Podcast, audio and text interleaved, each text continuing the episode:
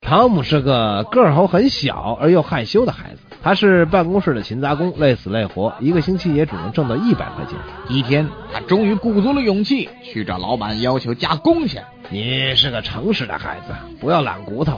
哦好吧，说吧，你想加多少？呃，我想一星期加五十元，不多吧？哎呀，你这么点儿的个儿也要一百五十块钱一个星期嘛？我知道，呃就我的年龄来说呢，呃我是个儿是有点小了。但是自从我到你这里来工作，就是忙的没工夫长个儿了呀。哎，老陆啊，我问你一下哈，从杨桥到五棵松得有多少公里呢？啊，哎哎哎，你干干干什么呢？刚挖完鼻子，连手都没洗，跑我脑门上擦手来了，你像话吗你？哎，我以为你发烧了呢，想看看你头烫不烫。哦我我头不烫，没烧，那你怎么说胡话呀？我怎么说胡话了？那你干嘛自己问自己啊？自己对着自己问，老陆啊，我问你，杨桥到五棵松要多少公里啊呀、我有这么问的吗？你是不是听错了呀？啊我可没听错，人家各位听众也都听见了呀。啊，是吗？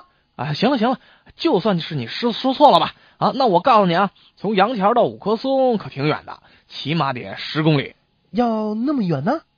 可从五棵松到杨桥得有多远呀、那还用问吗？怎么了？